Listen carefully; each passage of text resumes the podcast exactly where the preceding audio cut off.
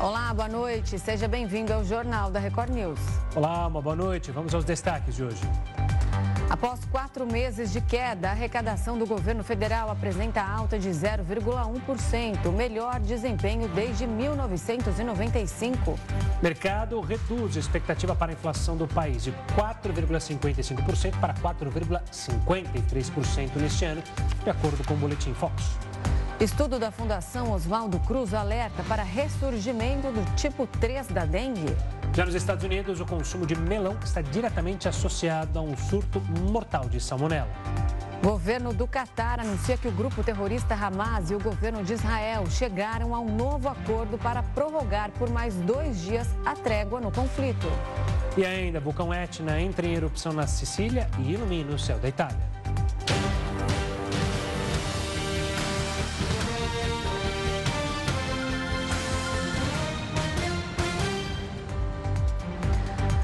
Após quatro meses de queda, a arrecadação do governo federal teve alta de 0,1% em outubro sobre o mesmo período do ano passado.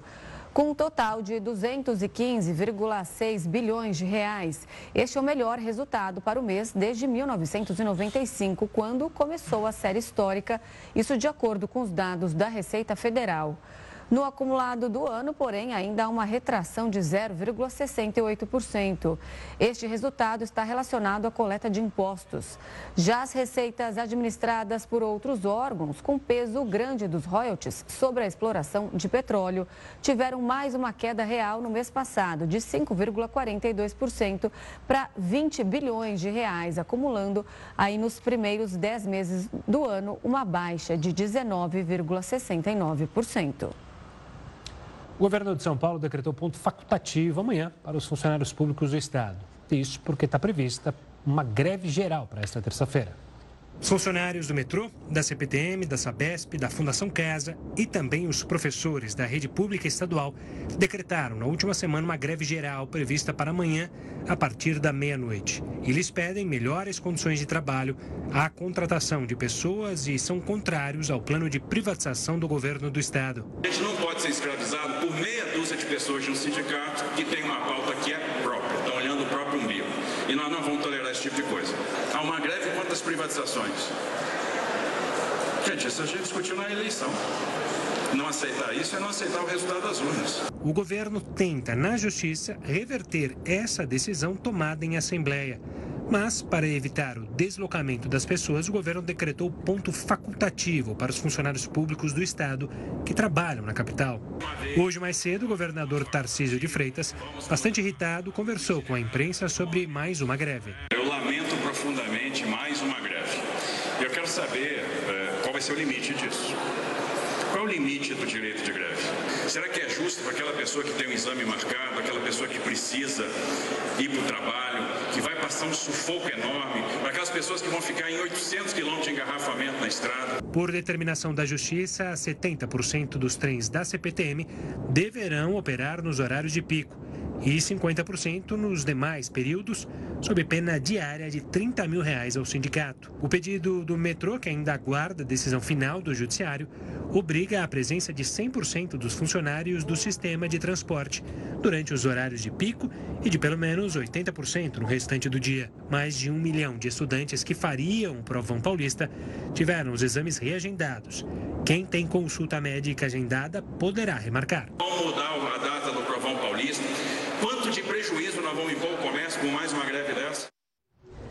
A Americanas anunciou hoje que conseguiu um acordo com parte de seus credores para aprovação do plano de recuperação judicial da empresa. Após meses de negociações, a companhia vai receber um aporte de 24 bilhões de reais, que será dividido entre seus maiores acionistas, os bilionários Jorge Paulo Leman, Marcel Teles e Carlos Alberto Sicupira. Com uma dívida bruta de 13,3 bilhões de reais, a expectativa é que após a implementação do plano, a dívida bruta caia para 1,87 bilhão de reais. Este acordo ainda depende da aprovação na Assembleia Geral de Credores, que está marcada para o dia 19 de dezembro. E de acordo com o dado divulgado hoje pela Previdência Social, o tempo médio da concessão dos benefícios do INSS no país caiu para 57 dias. Este é o menor nível em três anos. Para reduzir as filas, o programa retomou o pagamento de bônus de produtividade aos funcionários que trabalharem além da jornada regular, tanto na análise de requerimentos de benefícios como na realização de perícias médicas. A previsão é que ainda haja uma redução para até 45 dias após a lei sancionada neste mês, que tem como objetivo reduzir a fila. Ainda em caráter excepcional, a medida autoriza a aceitação de atestados médicos e odontológicos ainda não avaliados para conceder licenças médicas ou para acompanhamento de tratamento da família sem perícia oficial. E a expectativa para a inflação ao final deste ano caiu mais uma vez. Pela terceira vez seguida, os especialistas do mercado financeiro reduziram o valor. Agora, o Boletim Focus aponta que no final do ano a inflação vai ser de 4,53%. Na semana passada, o valor era de 4,55% e há um mês era ainda maior, de 4,63%. Os números mais recentes de inflação, eles mostraram algum alívio e justificam essa revisão por parte dos analistas de mercado. Esses números mostram que a alta dos preços no Brasil começa a dar uma trégua e que o governo deve conseguir cumprir a meta, que é de 3,25%, com tolerância de um ponto e meio para mais ou para menos. Se a estimativa for alcançada, será interrompida uma sequência de dois anos de descumprimento da meta de inflação. Já para o ano que vem, a expectativa ficou estável em 3,91%. Essa sinalização não deixa de ser positiva. É, esses números eles também confirmam aí a hipótese de que o Banco Central deve manter o ritmo de corte da Selic em 50 pontos a partir da próxima decisão. Né? O boletim divulgado hoje aponta também que o PIB deve crescer 2,84% neste ano. Já a taxa Selic deve fechar o ano nos 11,75%. E o dólar deve ser cotado a R$ 5,00 na última semana de dezembro. Nossa opinião é de que as dúvidas sobre o cenário fiscal impedem uma melhora é, mais expressiva aí da, da, das projeções de câmbio que foram divulgadas hoje no, na pesquisa Focus do Banco Central. E o presidente Lula anunciou hoje as indicações do ministro da Justiça e Segurança Pública, Flávio Dino, para o Supremo Tribunal Federal e do procurador Paulo Gustavo Gonet para comandar a Procuradoria-Geral da República. Repórter Alessandro Saturno está em Brasília e traz todos os detalhes. Boa noite, Alessandro. Essas indicações já eram esperadas para hoje?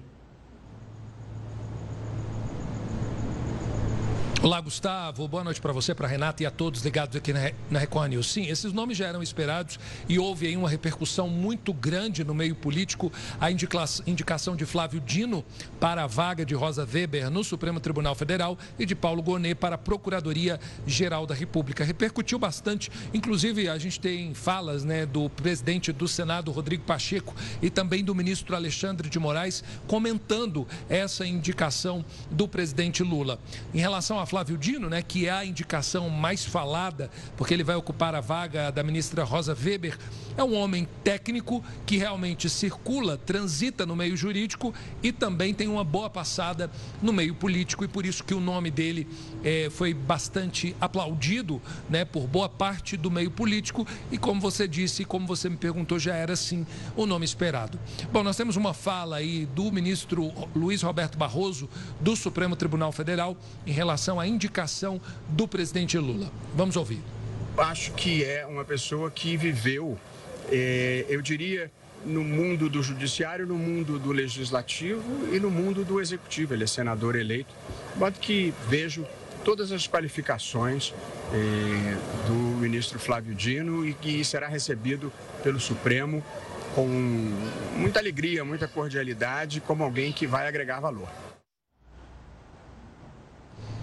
A fala do ministro Luiz Roberto Barroso reflete essa nossa análise que a gente está fazendo aqui. Ele tem passado pelo executivo, legislativo e também pelo judiciário. Então é um nome que tem trânsito no judiciário e também no meio político. Agora, Gustavo e Renata, vale a gente trazer para quem está em casa, né, que agora começa o segundo passo. Veio a indicação e agora é hora de os indicados, né, tanto Paulo Gonet como Flávio Dino, se prepararem para a sabatina que vai ocorrer no Senado. Justamente é o momento em que os senadores vão ou não aprovar os indicados pelo presidente da República. E é um momento que a gente já tem, tem esse trânsito aqui em Brasília, a gente já conhece, né? Os indicados costumam ir de gabinete em gabinete dos senadores, justamente para facilitar o voto. E quase sempre, né, eles conseguem angariar esse apoio dos senadores para que eles consigam passar e tomar posse nos respectivos cargos. A grande expectativa, conforme a apuração que a gente teve hoje, é que os nomes passem tranquilamente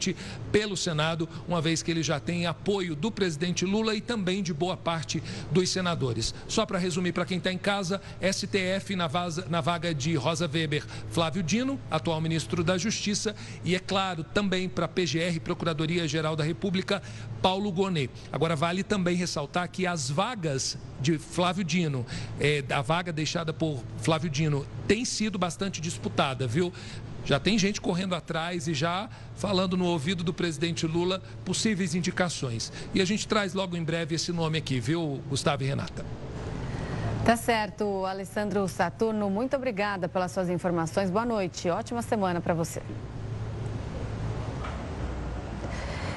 Prefeitos de diversos municípios do Rio de Janeiro se reuniram hoje para discutir a prestação de serviços da Enel. Pois é, o repórter Marcos Marinho está na capital fluminense e traz agora todos os detalhes desse encontro. Oi, Gustavo. Oi, Renata. Boa noite para vocês e para todos que estão com a gente aqui no Jornal da Record News. Prefeitos de 65 dos 92 municípios do estado do Rio começaram a preparar um relatório com reclamações sobre o serviço prestado pela concessionária Enel, concessionária de energia elétrica. Esse documento será encaminhado à Agência Nacional de Energia Elétrica. Só para vocês terem uma ideia, houve um temporal no último dia 18 e somente cinco dias depois é que a concessionária informou que todos os clientes já estavam com o fornecimento de energia elétrica restabelecido. Já existem duas decisões judiciais com a determinação do pagamento de multas que chegam a 200 200 mil reais por dia no caso do descumprimento, porque o fornecimento de energia, segundo a decisão da Justiça, deve ser restabelecido em no máximo seis horas em áreas urbanas e no máximo em nove horas em regiões rurais. Esse documento, então, já está sendo preparado, vai ser encaminhado à Agência Nacional de Energia Elétrica e amanhã haverá uma audiência pública na Assembleia Legislativa do Rio. Os presidentes da Enel e também da Light, que é uma outra concessionária de energia elétrica aqui do Rio, foram convocados a prestar esclarecimentos. Volto com vocês aí no estúdio. Pela mais de 500 pessoas permanecem fora de casa após rachaduras aparecerem no solo da cidade gaúcha de Gramado. As pessoas tiveram que deixar tudo para trás e sair de casa quando as rachaduras começaram a aparecer pelas ruas de um bairro da cidade. Um prédio residencial desabou na última quinta-feira. Por sorte, os imóveis já haviam sido desocupados pelos moradores e ninguém se feriu. Muitas dessas 500 pessoas estão em casa de parentes ou de amigos. Já 45 moradores foram para abrigos da prefeitura municipal. Saindo de casa porque nós somos os únicos que ficaram por último para ver se ia dar algum problema mais sério. A gente mora na última rua do bairro. Diversas entidades estudam a origem destas rachaduras, mas o mais provável é que as chuvas fortes que atingiram a região tenham deixado o solo encharcado e provocado esse problema. O solo não seca, então ele vai pesando dentro da estrutura do solo e vai favorecendo que movimentos de massa, deslizamentos possam acontecer. Foi decretado o estado de calamidade pública na última sexta-feira. O governo do Rio Grande do Sul confirmou a identificação da 53ª vítima das chuvas que atingiram o estado no mês de setembro. É o corpo de um bombeiro civil que trabalhava no auxílio às vítimas na cidade de Mussum. E nesta segunda-feira foi marcada por uma visita de Elon Musk a Israel. O dono da Space, SpaceX, da Tesla, se encontrou com o primeiro-ministro israelense Benjamin Netanyahu. Os dois estiveram em uma comunidade judaica que foi alvo do Hamas nos ataques de 7 de outubro. Lá morava a garota Abigail Eden, de apenas 4 anos, que foi sequestrada pelos terroristas e teve mãe e pai assassinados. Ela foi libertada ontem. Musk também se encontrou com o presidente de Israel, Isaac Herzog. A visita ocorre logo após o homem mais rico do mundo ser acusado de antissemitismo. Há pouco mais de uma semana, o bilionário demonstrou apoio a uma postagem feita por um usuário da rede social X, o antigo Twitter, dizendo que os judeus incitam ódio contra os brancos e querem trazer populações minoritárias para os países ocidentais.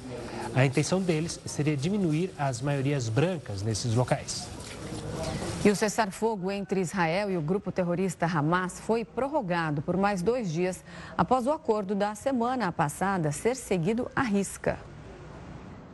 As conversas iniciais previam uma trégua de quatro dias, que de fato começou na madrugada da última sexta-feira e iria até hoje. Mas, como as duas partes cumpriram com o que haviam dito, o acordo de paz foi prorrogado até a próxima quarta-feira. A expectativa é de que mais reféns sejam soltos nas próximas horas. Apesar da extensão do acordo, o primeiro-ministro de Israel, Benjamin Netanyahu, declarou que o exército vai retomar as operações na faixa de Gaza com força total. Pelo acordo inicial, 50 israelenses sequestrados seriam libertados em troca de 150 presos palestinos. Mas até agora, 69 israelenses e estrangeiros foram libertados pelos terroristas do Hamas, enquanto 150 palestinos foram libertados. Desde o dia 7 de outubro, quando começou a guerra, quase 14 mil pessoas já morreram. A psicóloga Larissa Fonseca afirma que as pessoas que passam por traumas podem desenvolver diversos tipos de doença e que precisam ser acompanhados por especialistas. Pessoas que passam por situação de estresse intenso podem desenvolver traumas e angústias em relação ao futuro. Uma situação de sequestro relâmpago pode fazer com que uma pessoa não saia de casa por muito tempo, podendo até desenvolver crises de ansiedade e a própria síndrome do pânico. Infelizmente, a probabilidade em desenvolver um transtorno de estresse pós-traumático é grande, com sintomas relacionados a flashbacks, ou seja, lembranças intensas e angustiantes, como se a pessoa tivesse novamente na mesma situação. Isolamento emocional e social, apresentando dificuldades para se relacionar com outras pessoas. E o tratamento para quem está neste diagnóstico envolve medicação para diminuir o hiperalerta e a sensação de medo, e principalmente o tratamento psicológico para que a pessoa consiga desenvolver técnicas de enfrentamento, além da real percepção de perigo frente às situações. E quem vai nos explicar as implicações geopolíticas dessa prorrogação da trégua na guerra, o professor de Relações Internacionais, Robson Cardoc Valdez, doutor em Estudos Estratégicos Internacionais pela Universidade Federal do Rio Grande do Sul. Professor, seja muito bem-vindo ao Jornal da Record News. Eu queria começar justamente pedindo a sua análise sobre essa prorrogação, ou seja, os tratados foram cumpridos, essa trégua se estende a gente pode comemorar é, que, pelo menos por mais alguns dias, haverá trégua, espaço para ajuda humanitária, reféns sendo libertados? Boa noite. Bom, eu acho que é uma oportunidade para a gente poder a, avaliar a partir do ponto de vista de cada um dos atores, tanto do ponto de vista do Hamas quanto do ponto de vista uh, da, das forças de ocupação israelenses. Bom, uh, o, é, tem sido bastante é, questionado uh, toda essa questão do, da troca de, de, reféns de lado a lado, porque quando o, o exército israelense pro, é, lançou a ofensiva contra Gaza, a, a estratégia seria uma estratégia de, de força total contra as estruturas uh, do Hamas em Gaza, né? e não havia nenhum, naquele momento nenhuma nenhuma fala do governo israelense no sentido de negociar com o Hamas, até porque uh, o conceito, a abordagem israelense era de que eles não negociariam com terroristas, segundo eles, e agora nós temos essa negociação mediada pelo Catar e pelo Egito. Então a gente acaba colocando em, em questão o conceito de, de, grupos terroristas. Seria o Hamas uma, uma, entidade política com braço terrorista ou seria um grupo terrorista com braço político? Né? Mas em todo caso, a gente vê com com, com, esperança, uma breve esperança no sentido de poder as populações uh, reverem esse, o, que está acontecendo em loco né? principalmente no que diz respeito especificamente à troca de reféns. Né? Os reféns palestinos que foram aprisionados ao longo de, de toda a ocupação israelense agora retorna ah, aos seus familiares, da mesma forma que os reféns, ah, os reféns ah, israelenses também retornam ao, aos, seus, aos seus familiares, numa proporção aí de um para três, né? Um refém israelense para um refém palestino. Então, como a, a própria a psicóloga colocou, é um, é um, é um trauma muito grande para ambos os lados, né, tanto para os reféns uh, israelenses quanto para os reféns palestinos. Os reféns, os, reféns israelenses que ficaram aí cerca de 50 dias sob o, sob o controle sob o jugo do Hamas, uh, estão passando por esse processo traumático e o que dizer de todas essas crianças, grande maioria de crianças de reféns palestinos que passaram aí uh, mais de 10 anos, 15 anos Uh, aprisionados pelo exército de ocupação israelense. Uh, e no campo geopolítico, a gente vê um desgaste muito grande do, do governo israelense, porque no primeiro momento dizia-se que não se negociaria com a Hamas, e agora estamos negociando, um desgaste muito grande uh, do governo israelense ao longo desse, desse conflito, e a gente vê toda a comunidade internacional agora é, pautando a agenda internacional para a criação de efetivamente de um Estado israelense.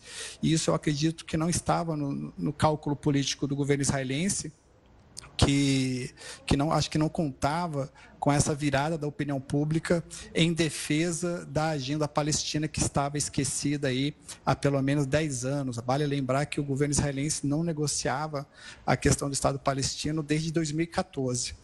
Então a gente vê isso como uma pressão internacional para que a, a, o direito dos palestinos de terem um Estado efetivamente soberano e legítimo possa ser concretizado de forma de forma equânime, de forma justa, né, ao longo de todos esses anos.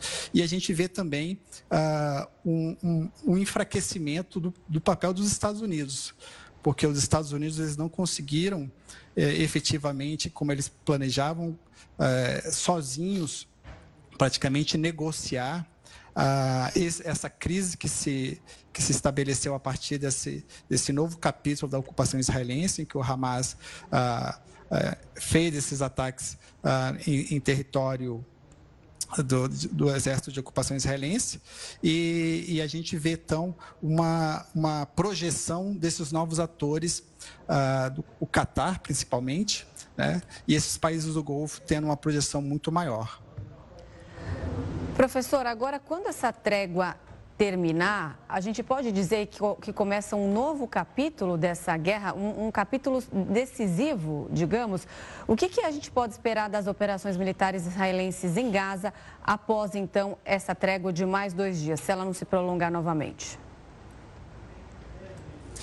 Pois é, essa questão é, é uma questão que, que, que está na mesa e todos buscam é, de verdade uh, essa resposta, porque uh, desde o começo da operação do exército israelense em Gaza, uh, a ideia era, era justificar a, a, a, ação militar sobre Gaza para se, para se ter o retorno de todos os reféns israelenses e, e, e, e, o que se vê agora foi uma destruição praticamente de toda a infraestrutura civil de Gaza e, e até quatro dias atrás uh, o exército israelense não tinha sido bem sucedido em trazer todos esses reféns para os seus, seus, seus entes queridos em Israel. Então, uh, então a gente vê que, a, que o objetivo de Israel de lançar essa ofensiva para resgatar os, os, os, os, seus cidadãos israelenses, ela, ela fracassou nesse sentido se destruiu toda a, a, infraestrutura de Gaza e até quatro dias atrás não, não havia conseguido libertar os, os, reféns.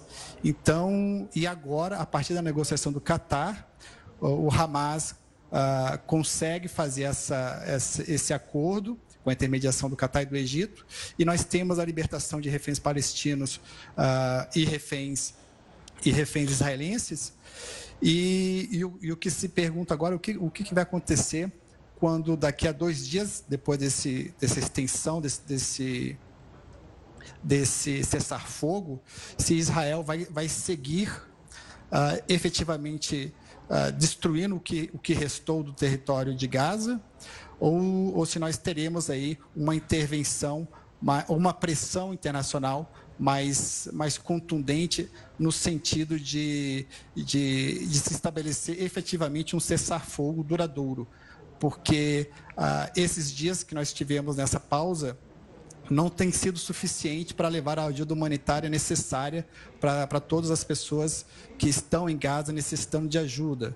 Né? Então, nós já temos aí, em, nesses, no decorrer desse conflito aí, mais de 11 mil ah, crianças que foram vitimadas, as crianças que morreram e as crianças que estão desaparecidas ao longo desse, desses conflitos. E vale lembrar também que a maioria dos reféns que estão sendo libertados, os reféns palestinos que estão sendo libertados de Gaza, são crianças também. A maioria delas que, que foram presas sem uma justificativa plausível por parte do exército de ocupação israelense, que na maioria das vezes essas crianças foram presas uh, por atirarem pedras nos tanques né, nos tanques do exército, do exército de ocupação. Então, a gente vê uma, uma, uma deterioração do poder de, de, liderança dos Estados Unidos. Tá?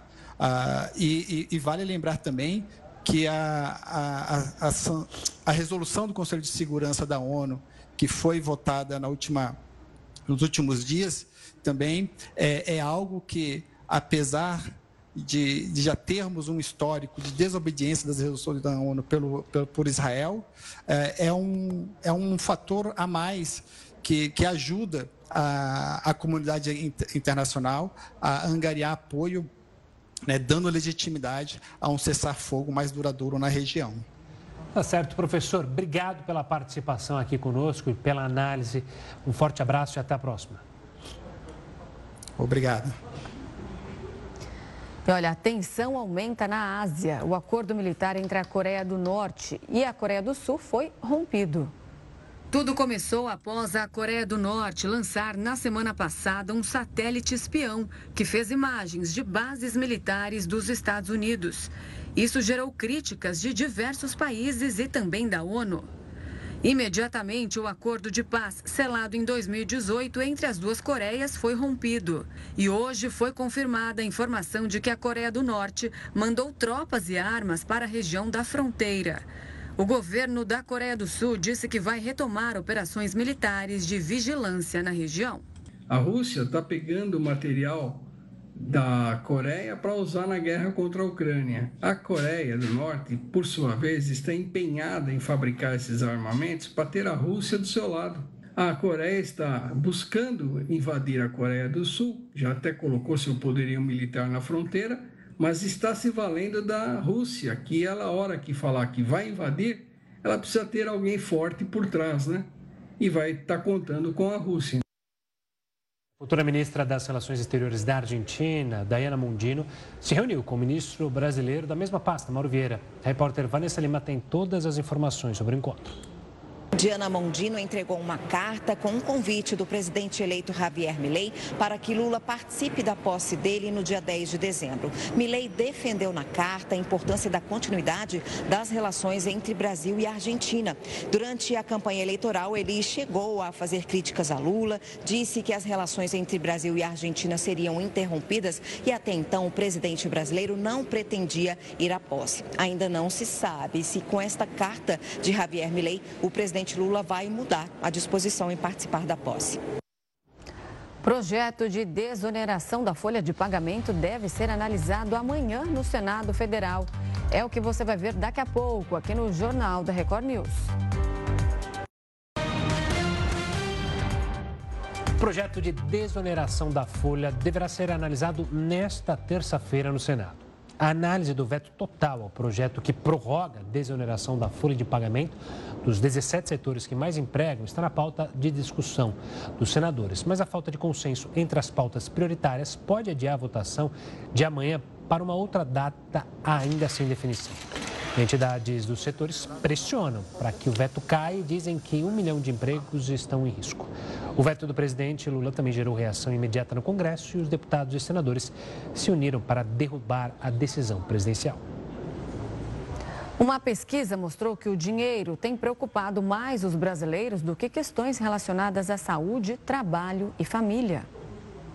Segundo o levantamento realizado pela Fintech 11, em parceria com a seguradora Icatu, 54% dos brasileiros apontaram o dinheiro como maior fonte de preocupação.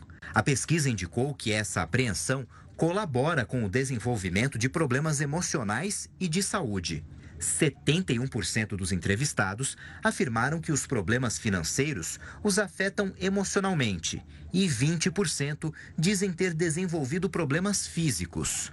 Os principais sintomas relatados são ansiedade, insônia, problemas de relacionamentos e outros problemas de saúde. Também foi apontado que a preocupação com dinheiro atrapalha o foco no trabalho de 39% dos brasileiros. 55% dos entrevistados disseram que o principal motivo de estresse é não ter dinheiro para emergências. Outros 42% alegaram que a maior preocupação é não ter a quantia necessária para pagar as contas do mês. A pesquisa foi realizada com 8.573 trabalhadores e a maior parte dos entrevistados tem uma renda mensal igual ou inferior a dois salários mínimos. E com o mercado de trabalho aquecido no Brasil, aumentam as chances dos profissionais que estão em busca de uma vaga. Só que é importante estar bem preparado para o momento da entrevista de emprego. O fator que pode fazer a diferença é pesquisar informações sobre a empresa antes de passar pela conversa com o recrutador. Isso permite até mesmo que o candidato tenha a possibilidade de antecipar algumas das perguntas que serão feitas. Chegar com pontualidade na hora marcada também é essencial.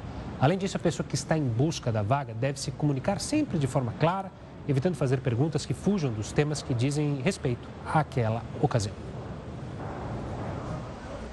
E para não deixar nenhuma dúvida sobre como agir na entrevista de emprego, a gente conversa agora com a especialista em RH, Gleides Cazumbá. Ela é diretora de gestão do conhecimento da Associação Brasileira de Recursos Humanos na Bahia. Boa noite, Gleides. Seja muito bem-vinda aqui ao Jornal da Record News. Boa noite. Bom, a gente está falando aqui sobre esse assunto e eu estou já aqui pensando que tudo começa na hora que você vai montar o seu currículo. De que forma que ele tem que ser estruturado? O currículo ele deve ser estruturado de forma muito assertiva. Dentro dessa expectativa, o candidato deve compreender qual é a descrição da vaga e, a partir disso, atrelar todas as características a qual a vaga pede em seu currículo. Um exemplo muito claro é se a vaga, a vaga diz e pede que você tenha uma boa comunicação, quais características você vai apontar naquele currículo? Quais traços de comunicação devem ser descritos? Quais práticas que se elevam para um lugar de comunicação ou que você já exerceu em algum momento? Gleides, uma boa noite da minha parte também. O quanto é importante o profissional ou, ou quem está ali buscando a vaga saber e conhecer da empresa que está recrutando para a vaga? É muito importante, porque é nesse momento que a gente entende se ele vai permanecer para além dos 90 dias ou dos 45 dias. Nesse momento, nós falamos do tal chamado fit cultural. O fit cultural é a identidade com os seus valores e princípios da empresa, junto com aqueles que você acredita que façam diferença no mundo, ou traga uma visão de mundo que você acredita. Então é importante entender sobre a cultura, o jeito de ser, se aquela empresa tem identidade com aquilo que eu acredito enquanto prática, se é importante para mim é, a forma como aquela empresa é, envia sua mensagem para o mundo. Então, falar desse lugar, de entender sobre a empresa, é falar um pouquinho de mim também. Agora, é, dicas daqueles detalhes, assim, por exemplo, o modo de se vestir, é, aquela famosa linguagem corporal, gesticulo mais, gesticulo menos, de que forma que eu vou interagir. Perfeito. É, dependendo da empresa, é muito importante observar, principalmente quando você chega nos corredores ou a partir das suas pesquisas, é o chamado fit cultural, é, como aquelas pessoas se comportam, como aquelas pessoas falam, como aquelas pessoas enxergam é, as possibilidades de estarem dialogando nos corredores, é um dos traços importantes, né? O ver. É, quando a gente fala de, sobre comportamento, como é que eu devo me comportar, eu tenho que observar muito a postura do recrutador. qual é a linguagem que o, que o recrutador está utilizando, qual é a mensagem que ele está deixando ali, qual é o estilo de comunicação. Então, isso vai ser muito relativo. Existem empresas de todas as formas e para todos os tipos de pessoas. Gleides, uma pergunta para alguém que está numa situação ah, na qual ele tem um emprego, mas está descontente com o trabalho e é chamado justamente para uma nova vaga numa outra companhia. Existe maneira correta de se portar? Não criticando o atual emprego, deixando claro por que você está buscando uma nova vaga? Sim, existe. É muito importante a gente ter essa clareza e ter essa orientação. É, entender que toda pessoa evolui a partir do seu processo de carreira. A carreira não é um processo fim, a carreira é um processo meio da vida. Então, há uma forma correta de se fazer. Qual a melhor forma? É você dialogar sobre suas expectativas, é você contar um pouco da sua história e entender até onde você chegou naquele lugar. A partir disso, é você tomar decisão, é dialogar sobre a empresa que você está, inclusive, com a empresa que você está, né, informando que você está passando por um processo de desenvolvimento. Nesse lugar, você vai atrelar suas expectativas com a empresa, com a empresa em que você está e a expectativa que talvez você deseje estar. Tá certo, Gleides. Muito obrigada pela entrevista. Uma boa noite para você e até mais. Boa noite, boa sorte. Boa noite, Gleides. Olha, quase 2 milhões de pessoas ficaram sem energia na Rússia e na Ucrânia por causa do mau tempo. A tempestade que atingiu a região deixou ao menos quatro pessoas mortas. Nesta segunda-feira, moradores contabilizavam os prejuízos das chuvas fortes que passaram pela costa russa do Mar Negro. A península da Crimeia, no sudoeste do país, foi uma das áreas mais afetadas pela tempestade. Em um aquário de Sebastopol, cidade autônoma administrada pela Federação Russa, cerca de 500 animais marinhos foram mortos após as inundações. Em alguns pontos, a umidade foi acompanhada de ventos que chegaram a 140 km por hora. Segundo o Ministério de Energia da Rússia, cerca de 2 milhões de pessoas sofreram cortes de luz no sul do país e em territórios ucranianos ocupados pelo exército russo. Estradas foram bloqueadas na Crimeia por causa das enchentes e o tráfego ferroviário no litoral russo precisou ser interrompido após os trilhos caírem no mar. No interior, foi a neve quem provocou estragos. 12 mil trabalhadores se espalharam por Moscou para ajudar nas operações de limpeza. A nação vizinha, com quem o Kremlin trava uma guerra há mais de um ano, também sofreu os efeitos das condições climáticas. O governo ucraniano afirmou que mais de 2 mil cidades e vilarejos ficaram sem energia elétrica Autoridades locais calculam que o gelo chegou a 25 centímetros e deixou mais de 1.600 pessoas presas. Lá, os ventos também foram intensos, com rajadas de até 72 km por hora. A nevasca alcançou ainda a Romênia, que faz fronteira com a Ucrânia. No leste do país, as equipes tiveram que trabalhar em meio às condições extremas, com ventos de mais de 100 km por hora. De acordo com meteorologistas, os ventos fortes e a neve devem se prolongar na região. Vulcão mais ativo da Europa entra em erupção e ilumina o céu da Itália. O Jornal da Record News volta já já. E o vulcão mais ativo da Europa entrou em erupção e iluminou o céu de uma cidade italiana. A lava do vulcão Etna se misturou com a neve das montanhas em um show de imagens da cidade de Catânia, no sul da Itália. As encostas geladas da, do Monte Etna ficaram cobertas de lava e cinza. As explosões iluminaram o céu da região. As grandes altitudes alcançadas pelas chamas fecharam o aeroporto da cidade. Os voos ficaram suspensos até o final da tarde de hoje. O Etna tem apresentado erupções constantes desde 2013 e já provocou o fechamento do aeroporto de Catânia várias vezes. Embora ameaçadora, felizmente a erupção não feriu e nem matou ninguém. E uma cidade da Islândia está em pânico por causa de um vulcão que está prestes a explodir. O vulcão estava dormindo há 800 anos, mas agora está quase entrando em erupção. Os 3 mil habitantes de Grindavik, uma cidade de pescadores no sudoeste da Islândia, estão desesperados. Uma cratera se abriu na avenida principal da cidade. Por ela sai uma fumaça vinda de água quente. Uma fissura atravessou a cidade toda. Os tremores na terra são constantes. Os especialistas que monitoram o vulcão garantem que conseguem prever a explosão com antecedência de 30 minutos. As autoridades já pediram para os moradores deixarem o local. E para falar mais sobre atividade vulcânica, a gente conversa com o geólogo Pedro Cortes, ele é pesquisador do Instituto de Energia e Ambiente da Universidade de São Paulo. Pedro, uma boa noite, seja mais uma vez bem-vindo ao Jornal da Record News. Queria começar justamente com esse, esse, esse caso dessa cidade na Islândia. O que está acontecendo por lá? Chama a atenção. O que, que pode acontecer com essa cidade? Boa noite, Gustavo. Boa noite, Renata. É um prazer falar com vocês e com todos que nos acompanham. A Islândia ela passa por uma situação bastante interessante porque o planeta ele é recoberto por uma série de placas que nós chamamos placas tectônicas. Essas placas se movimentam lentamente. No caso da Islândia, metade do país está na placa da América do Norte, metade, a outra metade está na placa da Eurásia. Essas placas estão se afastando. À medida que essas placas se afastam, elas criam condições para que a lava, né, que está em profundidade, ela chegue à superfície e provoque é, não só a erupção propriamente dita, mas esses tremores e essas próprias falhas que vão acontecendo com o afastamento dessas placas. A Islândia é o único país no mundo que tem uma extensão geográfica que está permanentemente sendo aumentada, exatamente por conta do afastamento dessas, dessas placas.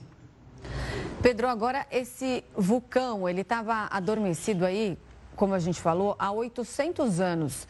O que faz com que ele acorde? Veja, Renata, em termos geológicos, 800 anos é um tempo muito curto. Para a gente, né, na escala de vida humana, é um tempo considerável, mas para a geologia do planeta, isso é um tempo muito, muito curto. Então, é natural que, à medida que essas placas elas vão se afastando, elas criem condições para que a, a, o magma, né, é essa rocha derretida que está no subsolo profundo, aí a cerca de 12 quilômetros de profundidade, ela chegue até a superfície. Então, é exatamente esse afastamento das placas tectônicas, né, da placa da América do Norte e da placa da Eurásia, que provoca condições para que essa lava, né, esse magma, né, que é a rocha derretida, ela chegue até a superfície. Isso pode acontecer de uma maneira muito lenta, muito gradual, mas também pode acontecer de maneira abrupta, por isso que causa essa preocupação nos habitantes da cidade, tendo em vista que pode ser um fenômeno muito violento. Mas, como é, foi dito na abertura da matéria, é, os geólogos eles têm condições, no caso dos vulcões, de prever com razoável exatidão quando vai ocorrer uma erupção mais violenta, porque essa erupção ela é precedida de uma série de tremores e à medida que esses tremores vão se acentuando, isso mostra o nível de perigo, o nível de risco que é, tem é, para que ocorra uma nova erupção, uma erupção mais violenta. Então, esse monitoramento, no caso da Islândia, é feito constantemente e certamente eles têm acompanhado com maior é, detalhe esse caso específico de, diante da emergência da situação. Por falar em vulcão que já entrou em erupção, queria fazer a ligação com o vulcão Etna na Itália.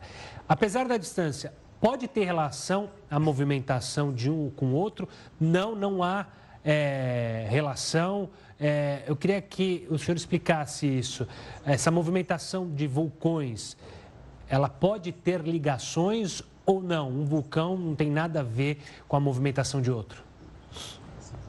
É, no caso, o, o, fenômeno também está ligado à movimentação de placas, aí no caso a placa africana também com a placa da Eurásia, só que ao invés dessas placas elas se afastarem, no caso ali do, do Etna, a placa africana ela está entrando por baixo da placa da Eurásia, ela provoca um enrugamento dessa placa da Eurásia, né? por isso que nós temos uma cadeia de montanhas ali que percorre praticamente toda a Itália, de norte a sul, e isso faz com que a, essa placa que esteja entrando por debaixo da outra, ela comece a literalmente derreter e essa rocha derretida, muitas vezes por pressão, ela acaba chegando à superfície, que é o caso do, do Etna. Então, ele é fruto um, do mesmo tipo de fenômeno, só que, de um lado, a gente tem as placas se afastando e nesse caso a gente tem as placas colidindo.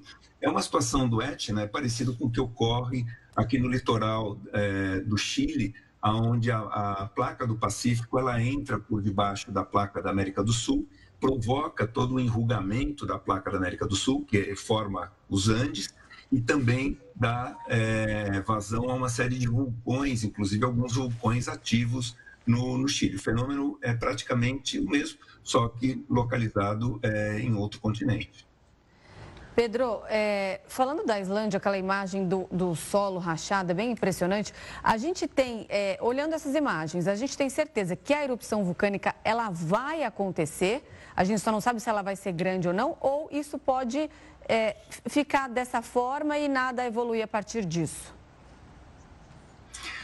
Veja, pelo monitoramento, geólogos eles têm como saber se o risco de é, é iminente ou não pode efetivamente acontecer o que você mencionou, de essa situação estacionar e ficar assim por muitos anos, né? E o que a gente considera muitos anos na escala de tempo da, da vida humana é um, um segundo em termos geológicos, mas pode ser, né? E, e pelos indicativos, né? Que a imprensa tem, tem passado, os especialistas que têm monitorado é, essa ocorrência na Islândia têm apontado para uma situação de emergência, ou seja, e a tendência é que isso venha a progredir, né? Essas falhas, elas provavelmente elas vão aumentar e poderão dar vazão à lava, né? Poderão dar vazão a uma espécie de erupção, só que não é uma erupção é, é, igual a do, do Etna, que é uma erupção mais localizada. Essa pode ser uma erupção mais extensa, porque essas falhas elas podem servir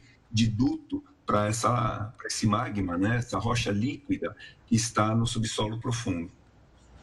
Professor, muita gente que acompanha esses fenômenos da natureza fica sempre com a preocupação se isso estaria ligado justamente com o aquecimento global, é, com a degradação que nós, seres humanos, temos causado no planeta. No caso dos vulcões e da movimentação das placas tectônicas, isso é algo inerente à ação do homem ou o homem também, digamos assim, tem participação, tem culpa nisso? Veja, esses são fenômenos naturais que ocorrem é, ao longo da história geológica do, do, planeta. Há alguns estudos não conclusivos que apontam para um possível aumento da intensidade ou da frequência desses eventos relacionados ao aquecimento né, da, da atmosfera, ao aquecimento dos oceanos. Mas não há nada conclusivo em relação a isso, ou seja, se as mudanças climáticas aumentariam o potencial de ocorrência ou a frequência ou a intensidade desses, desses eventos. Por enquanto, não há nada conclusivo em relação a isso especificamente, então são tratados como fenômenos naturais é, frequentes é claro que isso causa muita preocupação a quem está ali no entorno, porque são fenômenos muito onde tem uma quantidade de energia muito grande, de lava, né? Às vezes, no caso do Etna, tem fluxos de, de rocha sendo expelida a grandes altitudes. A própria cinza vulcânica, ela é extremamente agressiva por exemplo, para os motores do, dos aviões a jato, né? Isso, por isso que muitas vezes o aeroporto ele é fechado, porque isso pode levar a, a, uma, a um um travamento dos, dos motores dos aviões. É, essas, essas cinzas têm um, um, calor muito intenso e quando elas são expelidas, isso pode atingir velocidades muito, muito grandes, às vezes até dificultando a evacuação de áreas é, próximas. Né? Então, realmente, esses fenômenos eles causam muita preocupação, chamam a atenção pela beleza das imagens, né? mas é, ainda não há uma, uma relação comprovada que isso seja é, aumentado ou potencializado pelo, pelas mudanças climáticas. Tá certo, Pedro. Muito obrigada pela entrevista. Uma boa noite. Até uma próxima. Eu que agradeço. Uma boa noite a todos. Boa noite. E o Brasil pode enfrentar uma epidemia de dengue tipo 3 em 2024. É o que você confere logo depois do intervalo aqui no Jornal da Record News. Autoridades de saúde nos Estados Unidos estão preocupadas com o surto que já causou pelo menos duas mortes. O correspondente Vandrei Pereira tem os detalhes do caso. Olha, por incrível que pareça, é uma infecção bacteriana causada por salmonela encontrada em melões. Isso, é claro, surpreende porque nós normalmente relacionamos a contaminação por salmonela em ovos e não em frutas. Além de duas mortes, né, a doença já deixou pelo menos 99 pessoas doentes, mas esse número pode ser muito maior porque poucos médicos pedem o teste para salmonela. Entre os sintomas estão febre, diarreia, e cólicas estomacais. A doença se espalhou por cerca de 30 estados americanos e a fruta já foi recolhida dos mercados em praticamente todo o país. O Brasil pode enfrentar uma epidemia de dengue tipo 3 em 2024. Há 15 anos fora de circulação, esse tipo de dengue ameaça um retorno. Um estudo da Fiocruz, divulgado em maio, já havia previsto o ressurgimento da dengue tipo 3. A cidade de Votuporanga, no interior paulista, confirmou quatro casos na semana passada. Um deles chamou a atenção pela intensidade dos sintomas de febre, vômito e manchas vermelhas pelo corpo. A Secretaria Municipal de Saúde de Votuporanga suspeita de mais sete casos, todos eles em pessoas do sexo feminino, entre 5 e 46 anos. Especialistas chamam a atenção atenção para a possibilidade de uma epidemia de dengue tipo 3 em 2024. O governo estadual está monitorando o cenário epidemiológico. O Jornal da Record News fica por aqui. Obrigado pela companhia, uma ótima noite. Boa noite. Você fica agora com o News das 10 com o Kaique Rezende. Até amanhã.